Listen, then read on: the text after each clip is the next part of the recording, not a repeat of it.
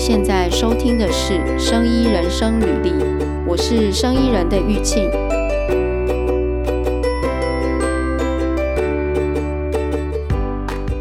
今天我们要聊的是细胞的 GPS。GPS 是什么？就是现在大家可能每年每天都会用到，就像我们车上的导航，就是靠 GPS 来定位嘛。那细胞的 GPS 是什么？我自己是把它解读，就是能够定位细胞在哪里的系统。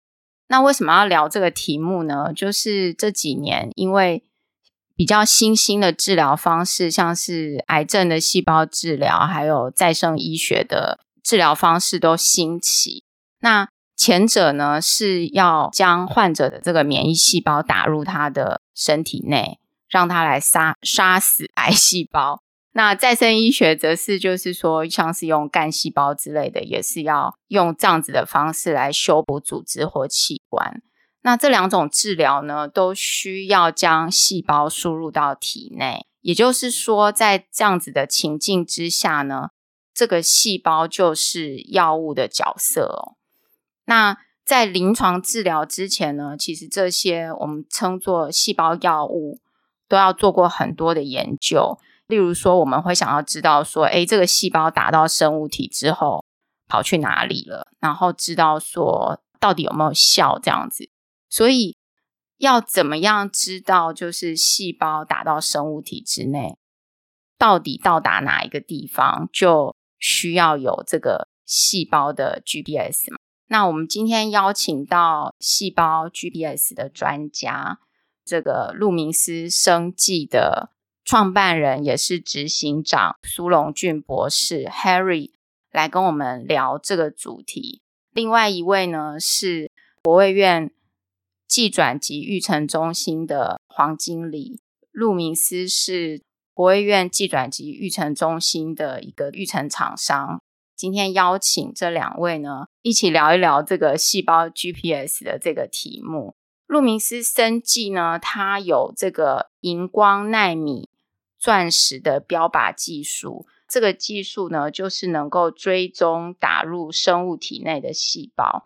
那我们先欢迎苏博士，还有黄经理 Harry 跟 Jessie，你们好。嗨，大家好。哎，你好，你好。之前我有跟 Harry 稍微聊过一下，就是路明斯生技的这个细胞的 GPS 技术，其实。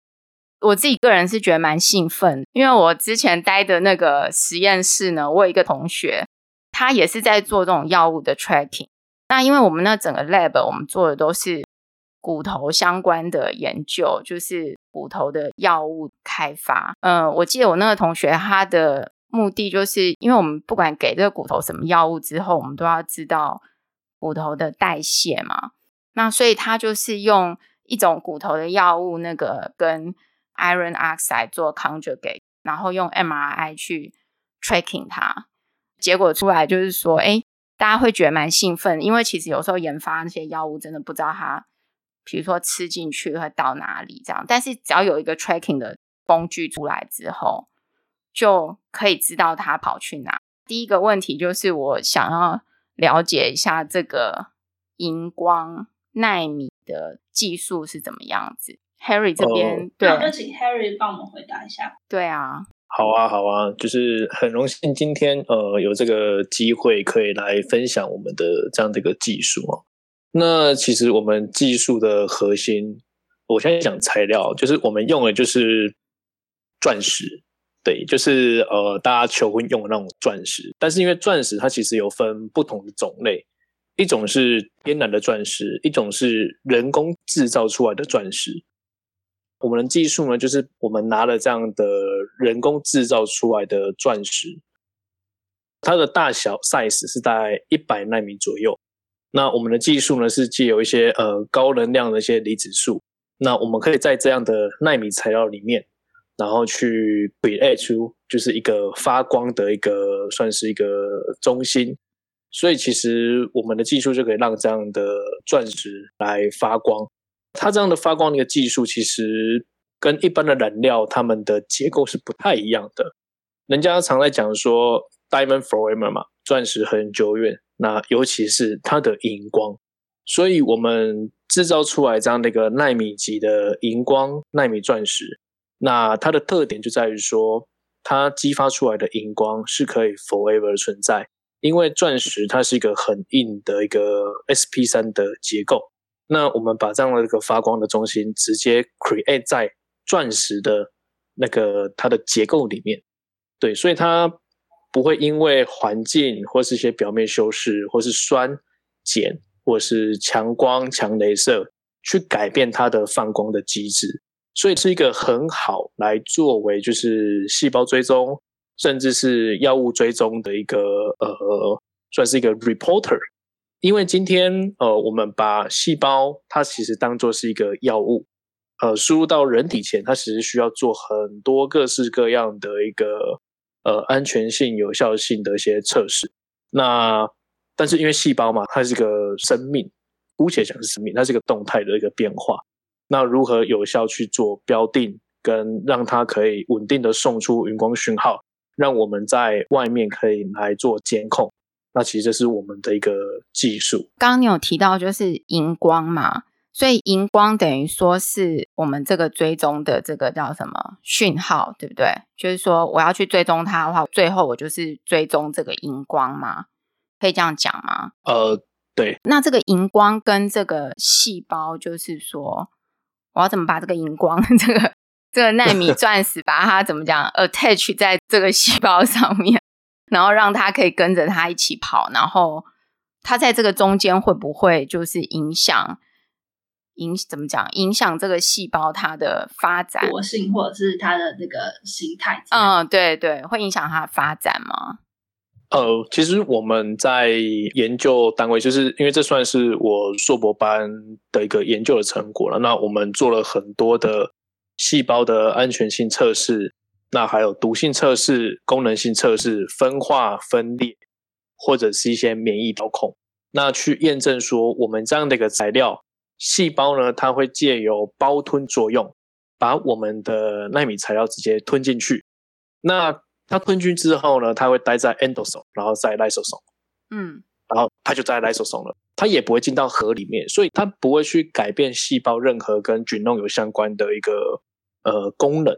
因为它不会进到核，嗯、对，那它就稳定的待在细胞质里面，细胞呢就会借此表现出呃荧光的讯号。当呃有镭射激发它的时候，它就会表现荧光的讯号。所以我们就借由这样去标定细胞，然后细胞送到生物体里面之后，那它就是看细胞跑去哪里，它那边就会有荧光的讯号的输出。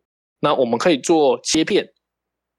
呃，做一个组织切片的染色，因为我们有另外一个技术是把很强的这些组织切片 tissue auto f o r e s c e n 自体荧光给去掉，只让我们钻石标定的细胞在在这个呃黑暗中发光，所以我们可以提供一个非常精准的细胞定位的技术。那除了定位以外，我们还可以把整个组织给收下来，然后因为我背光是化学系，所以我们有一些 digest 处理的方式。呃，后面就借由我们的开发的仪器去算说，哦，在这个 target organ 啊，或是组织里面，那有多少的荧光的讯号，借由这样去回推说，呃，有多少细胞的比例在不同的部位。这个呃，荧光，我们应该怎么正确说？荧光纳米钻石的技术主要就是说。跟着这个细胞嘛，进入生物体，然后最后看它跑去哪里。刚才 Harry 这边有讲到，可以知道它到哪里之外，你还能够定量，知道说它到的那个地方的量是多少嘛。然后另外你有提到，就是说有这个自体荧光的部分，然后你们有一种技术，能够把这个自体荧光跟这个细胞。就是你们目标的这个细胞的荧光，把它给分开来，对不对？我觉得这个蛮重要的，因为我记得以前我好像有做过这个荧光显微镜的东西，然后我在那边搞了半天，就发 现它就是它自己就有呃这个自体荧光，就一整个这样子看不清楚，后来弄了什么方法我也忘记了。那这个呃荧光奈米钻石，它的荧光是什么？色的荧光，哦，它是会放红色的荧光，所以我们要用特定的波长去去激发。用绿光激发，就是一般的五三二五六一五九四都可以激发，嗯、黄绿光激发，然后放出的是红色波段的一个荧光讯号。好，因为我就是有跟其他朋友聊到这个的时候，如果你没有做过这个荧光显微镜的实验，很多人会以为是那种就萤火虫的那个荧光，就是就是我们肉眼、哦、是那是冷光，对，就是就是大家不知道会觉得说，哎。这东西为什么还要切片？我们是不了解的话。然后刚刚你有提到需要切片嘛？切片下来就是去采样下来看嘛，对不对？对。你怎么知道说我现在要采样，我要去哪里采？呃，这是一个很好的问题哦。就是基本上分为几块，一块如果是健康的动物的话。我们在做 biodistribution 会主要的脏器都做切片，然后做定量，啊、然后去有点像是在随机取样的概念啊，所以有点像是大海捞针。但如果说今天它是有一个 indication，已经是有一个疾病模式，例如说我是一个呃 ARDS 啊，就是一个肺部的疾病，或者是 kidney 疾病，不同的呃应该说它的疾病的 organ 那边做采样。那除了做，我们除了做切片采样，然后看影像，因为它是提供比较微观的环境的讯号。那我们另外的技术是把整个 organ 拿出来做一个全身性的判断，就是一个量化的一个数据判断。所以你量化这部分需要把整个器官拿出来，是不是这样？如果我只要定性的话，我可能只要稍微采样，就是这个动物还是可以继续活着这样。但是如果说需要定量，就必须这个动物要牺牲，然后我们把整个组织取出来做，是这样吗？呃，对，所以我们现阶段呢、啊，就是如果要真的呃知道整个全身性分布的话，其实是动物是需要牺牲的。那其实这部分的话，所以为什么我们目前 target 会是在临床前？因为是呃，细胞的安全性、有效性，其实临床前需要做很多的小动物跟大动物的实验。嗯，那其实动物本身就就需要会被牺牲。但是呢，我们提供一个更准确以及更全面的一个分析方法。所以呢，第一，客户他们用的动物数可以不用那么多，而且花的一些 try and error 的时间不用那么多。对，这是我们其实都有一些案例去分享说，借我们的平台，它可以省下多少时间，省下多少的动物，省下多少的人力资源，这样，然后又可以提供一个对它的细胞产品一个很高的一个掌握程度。在还没有就是用这个荧光纳米的钻石标靶技术之前，或者是说现在大家都用什么来做追踪？之前我还在念博班的时候，我们有审了一下。就是目前常用的方法，解决 biodistribution 这一块的方法，还是用 PCR 啊？对，就是呃，COVID-19 检测那个 PCR。对，就是大家现在在这 对这个 PCR，嗯，对，最近很夯嘛。但是因为 PCR 它的第一，它你去想象一下哦，就是呃，大家可能都有吃过猪肝，好了，用猪肝比喻，它没办法处理那么大的。organ 的量啊，它只能在一个体积、一个脏器里面取一小块，然后取出来之后呢，还要经过均值纯化萃取，然后去定量，然后去拿一点点一一 microliter 上机，然后上机要跑很久，然后得到的 CT 值，从 CT 值去做回推，嗯，他没办法很全面的去回答说你的细胞它整个动态变化，它到底有没有在那边，因为。会有取样的误差，嗯，除了取样的误差，它在样品的分析的过程中也会有一些实验人为的误差，所以它的误判性其实是会非常高的。PCR 这样的一个方式，它没办法来全面的解决量化的这个 issue。对，就刚才你提到你的那个你们的量化的方法嘛，所以你的那个量化方法可以跟我们。再介绍一下嘛，刚才那个 PCR 的优，就是它优点，对它优势呢？是因为 PCR 需要做组织采样嘛，但我们不用，嗯、我们可以整个器官做处理。嗯，对，也可以，例如说整个肺部好了，我可以整个猪肺同时做处理，因为我背光是化学系的嘛，所以我们有一些方法去可以把一些组织 digest 掉啊，然后变成 OK 透明澄清，然后嗯，这些处理的方式，我们的试剂其实不会有受任何的影响。而且我们又可以在这样的呃复杂的环境下面去把我们的材料的讯号给判读出来，然后经过我们仪器的一些检测跟运算，我就可以算出来说，在这样的整个 organ 里面，我有多少的一个荧光的 intensity。那因为我前面已经做了一次的校正，所以其实我可以借由这样的一个校正回归。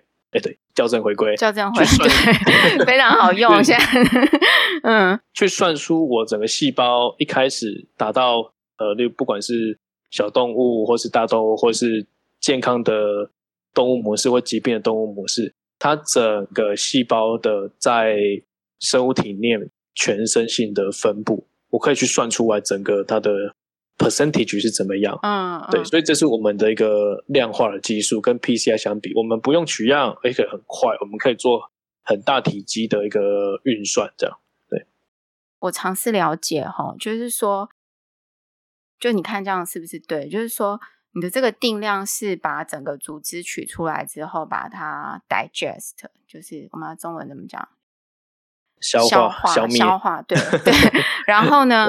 它可能变成是呃异状的东西，然后但是这个里面还是保有你原来荧光的讯号，对不对？对，就是你荧光的讯号不会因为你的 digest 而消失或者是减少。那这个荧光的讯号还在的话，因为你在之前就有做过，算是你知道这个荧光讯号的 baseline，就是然后你可以再跟你这个 digest 过之后的这个。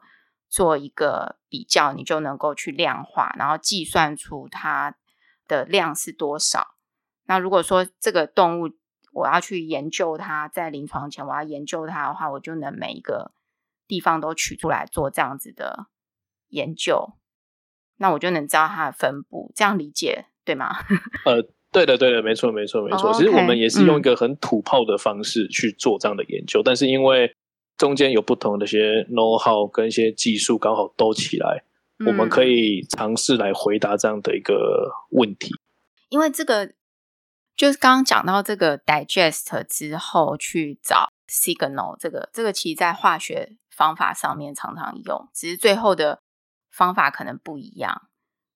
就是对，对啊，就是后面用的仪器可能不一样啦。对对对。但是这个流程，这个基础就是都是。一样的嘛，就类似这样的一个想法。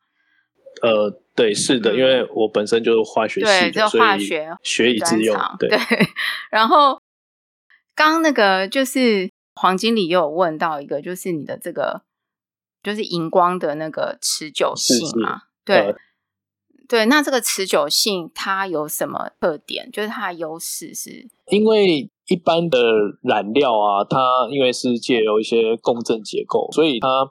会很容易因为微环境酸碱去破坏它的共振结构，嗯，那所以就呃它的讯号就不见了。就您刚刚也提到说，哦，之前做实验染料它可能需要 transfection 完或是呃处理完赶快看，而且又要避光，嗯，对，所以会有一些时间上的压迫性，跟他可能在扫的时候，因为说真的，你也不知道简体在哪里，你可能需要做全面的一个 screening。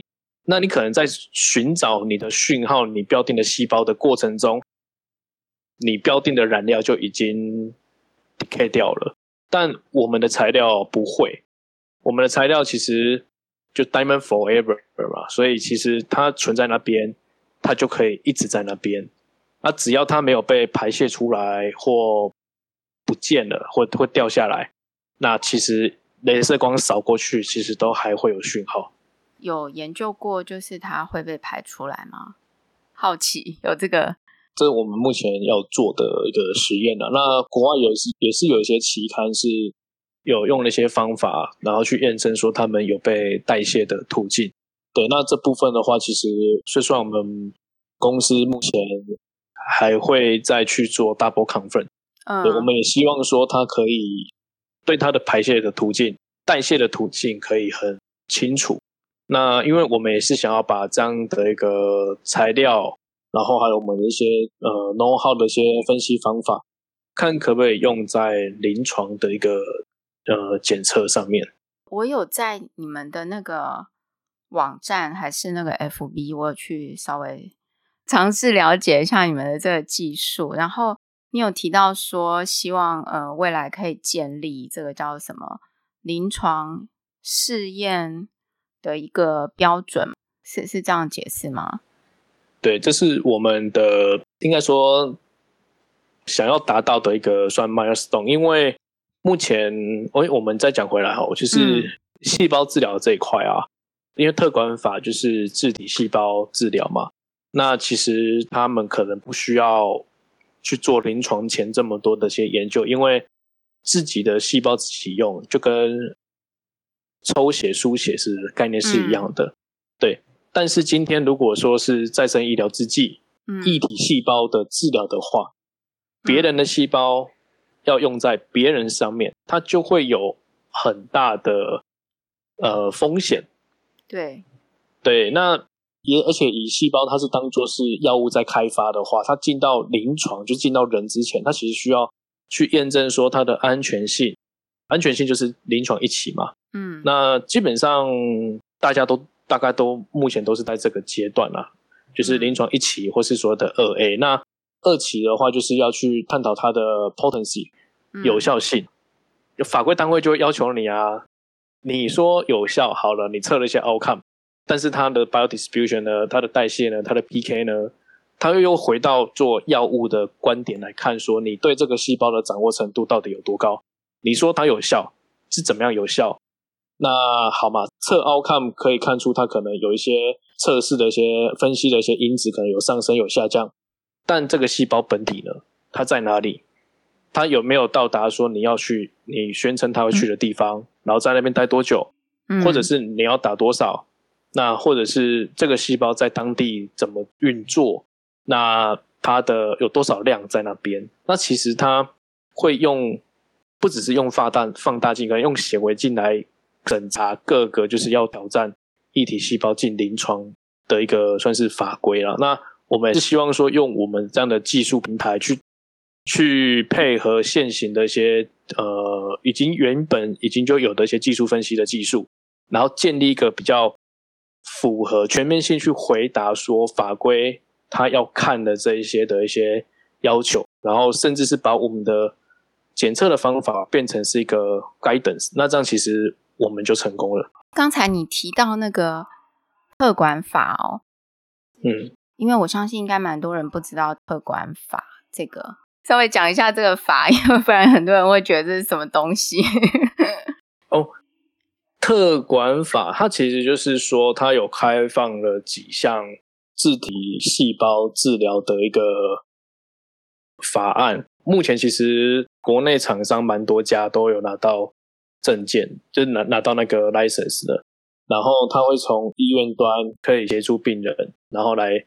进行就是和细胞治疗，但是是自己细胞的自己的细胞，不是异体细胞，对，就是对对，不不是异体的，不是拿别人的细胞来治疗你，而是是拿你自己的细胞出来，然后借由医生的一些判断，然后去搭配，例如说一些化疗啊什么的，然后再去进行这样的一个治疗。对，刚刚你提到这个，如果说有建立。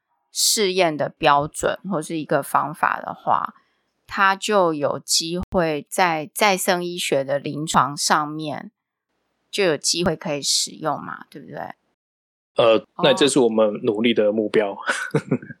这、哦、听起来就很有趣。如果可以建立起来，应该就是在临床上有使用的话，就会让这些患者会很有感，就能够直接。获得一个帮助，这样。呃，对。所以你们现在就是路明斯生技，针对你们的这个技术，刚刚听起来你们有一部分就是有技术服务的，就是你们的 know how，整个客制化的感觉。那呃，对，另外一个是你们有这个 kit 吗？这叫什么试剂的 kit 吗？呃，对对对，因为其实我们的一些 know how 或是一些技术啊，就是呃，我们把我们怎么样去使用这样的材料应用在不同的细胞种类，例如说比较常见的像 MSC，就是 Mesenchymal Stem Cell 间质性干细胞，或者是 iPSC，或者是 CAR-T T 细胞，我们个别都有推出。呃，可以标定这些细胞不同的 kit，协助我们的客户可以让他们在自己的实验室进行标定，做一些基础的分析。但是如果说他们想要知道呃全身性的定量，或者是比较精准微环境的一些影像处理的方式的话，他可以再委托给我们来进行后续的这样分析。接续你这个。这个说法就是，你们现在公司已经大概有跟几个学术单位或者是医院，还是什么样子的单位有有了一些合作吗？有啊，我们跟台大医院、高医、义大、北医其实都有些合作，对，嗯、或者像 DCB 生技中心也有合作，跟国卫院也尝试要合作。嗯，是是。呃，刚前面有讲到蛮多，就是关于技术性的东西嘛。那我们现在可能聊一下，就是比较呃亲民一点的。嗯 嗯，比如说你现在创公司创业，好像也一两年嘛，对吧？呃，是是是，公司是去年二零二零年一月十五号成立，刚好是疫情，嗯，COVID-19 疫情的时候，对。哦，对啊，那就是这样子营运这样一年多以来，你们有。听说有陆陆续续得到一些奖项吗？要不要跟我们分享一下？哦，奖项吗？对啊，例如说我们有拿到去年有拿到那个国家新创奖的初创企业奖。嗯，对，那包含像今年年初也有拿到呃南港生技育成中心呃呃那什么国家生技研究园区他们 Demo Day 的一个奖项。对，那陆陆续续，其实我们有加进入了一些呃不同的加速器做培育，跟帮我们上一些课程。因为毕竟我背光是就是做研究嘛，所以其实我也是科学家。那其实如何把科学的技术商品化到业界，其实是需要蛮多的学习的。对。嗯，那你觉得这当中你，你你就是认知到最大的差异在哪？认知到最大的差异嘛，在做研究，其实目的是把我们的研究的成果，然后想办法做出来，达到我们想要的，然后越厉害的技术越好。但是在商品化的过程中，其实客户端的需求跟临床端的需求才是最重要的。因为有时候我们很 high end 或是很 advanced 的技术，嗯，反而会曲高和寡。这我觉得感触最深。当然，另外一块就是经济压力的部分，因为之前我们在中研院嘛，其实只要对研究有利的，或者是哎我们觉得评估完可以执行的，我们就会尝试很多方法去去达到我们要的目的。但是今天在业界，我们弹尽粮绝啊，所以我们其实是要一分钱一分货的去省吃俭用，把钱花在刀口上。我觉得这是一个。很不错的体验，这也是蛮不错的经历。对，听起来就是单纯研究跟你要呃商品化，商品化对，讲讲直接，你就是做生意，就是有一个 gap。对对对，没错没错。陆陆明思就是加入国卫院的这个育成中心，是今年吗？还是去年？哎，你去年创业吗？所以是今年，去年就加入了，是不是？呃，没有，我们是今年加入的。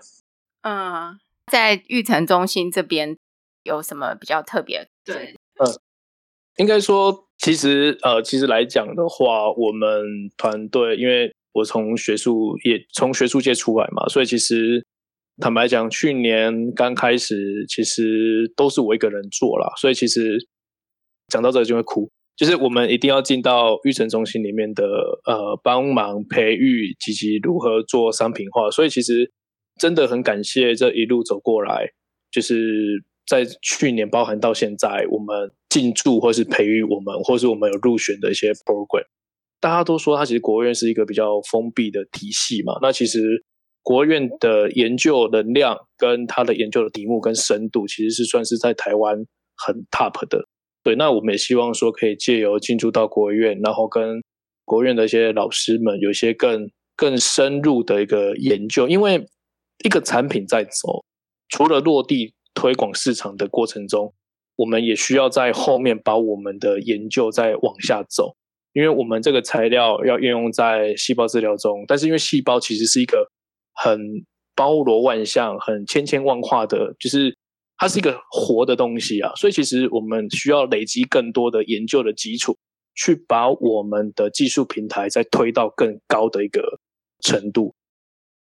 对我一个创业的小白来讲，从学术单位跳到就是业界要做这个很大的 translation 的工程来讲，所遇到的不管是加速器好，或是个人也好，或是像今天这样的一个线上的反弹也好，都是一个对我们来讲都是一个养分，都是去把我的创业的想法、理念跟我的梦想再做一个全新就是洗涤过。那每一次的经验其实都是一个很宝贵的经验。对 OK，然后接下来下一步就是希望可以，因为这个东西还是会继续有新的研发嘛，对不对？它现在已经有一个商品的模式了，但是应该还有、哦、还有一些技术上的东西想要再更 advance 更前进的嘛？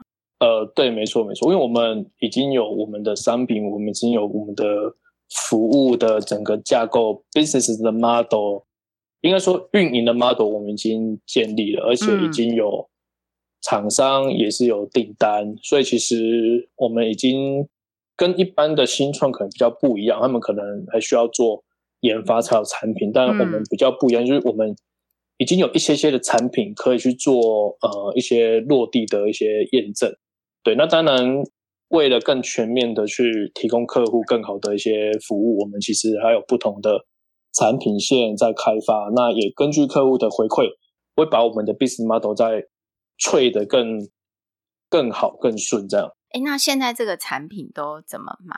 我就是就是说，这个客户要买，他们他们要去哪里买？哦、就上我上我们的官方网站，对，然后跟基基本上基本上是跟我们联系，嗯、因为嗯，坦白来讲，会来找我们的客户，他们一定都有个目的。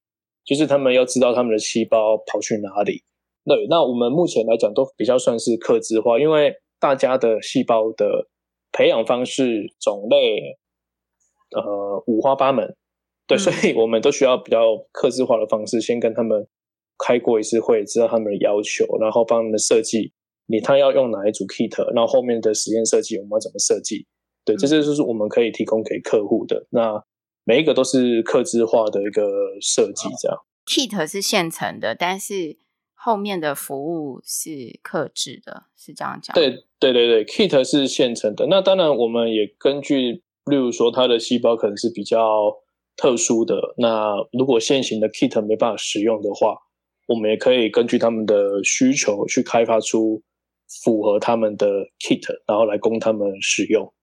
诶，那我我有一个问题哦，刚刚突然想到一个问题，就是说这种产品啊，它比较像是实验室的产品嘛，它没有直接在临床上使用嘛，等于说是研究型的产品。这样子的产品，你要让它变成一个正式的产品，有没有要过什么样的标准，或者是说要过一个什么样的实验方法，还是法规？哦，这是一个很好问题哦，因为我们目前是实验室使用，嗯、那应该说研究端啊，不要讲实验室，因为也是有医院来跟我们做采购，我们也有一些客户是医院的，所以是偏研究、临床前试验的研究，所以其实它在法规上的要求就不像医材，它要过 ISO 一三四八五这么的严苛。这就是为什么我们比其他的一些新创团队做医材的或者做材料会比较容易去找到我们市场，因为我们从学研单位从研究端先着手。对，那您说如果接下来假设我们要进到人体呀、或者是呃要做一些更呃，就是说全身性的检测，那其实就需要过很多很多的安全性的测试跟要求。但以目前来讲的话，是可以先不用。嗯，未来如果说是大量生产，就这 kit 的部分、标准品的部分，它如果在这些我们常知道的这些网站 上面，就是叫什么电子商务网站上面去购买，呃，销销售吗？对，哦、销售的话，那它就会需要可能大量的生产嘛。那那那种的话，有需要就是什么过什么样的标准还是法规吗？还是也也都不用？其实也还好，嗯、对，因为因为其实我觉得是这样区分，因为如果这个东西是要去进到人体的，嗯、那它当然需要有很多的法规的要求。那或者是它是要出判断，就是 diagnosis 的一个嗯人体的简体的判断的话，那我们的仪器就需要过呃，就是一些 ISO 的认证啊。或者是法规的要求啊，所以但是因为我们目前的运营的模式，我们还是先走研发端，所以其实这些的要求比较不会是呃那么的严苛，也不会是我们现在第一时间可能要去 take care 的。但您您说了，如果说接下来我们要进到人体，或者是可能去开发一些呃人体的简体或是体液，就是说像快筛好了。嗯，假设啦，如果我们做我们有开发做快筛的仪器或者是 kit，、嗯、那其实就需要过一些呃相关的认证，就例如说 ISO 一三四八五啊，医材认证啊，这样对。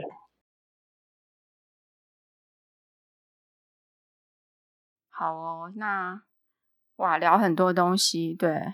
那 Jessie，你这边有没有什么？有没有什么 comment？还是什么要给我们一些？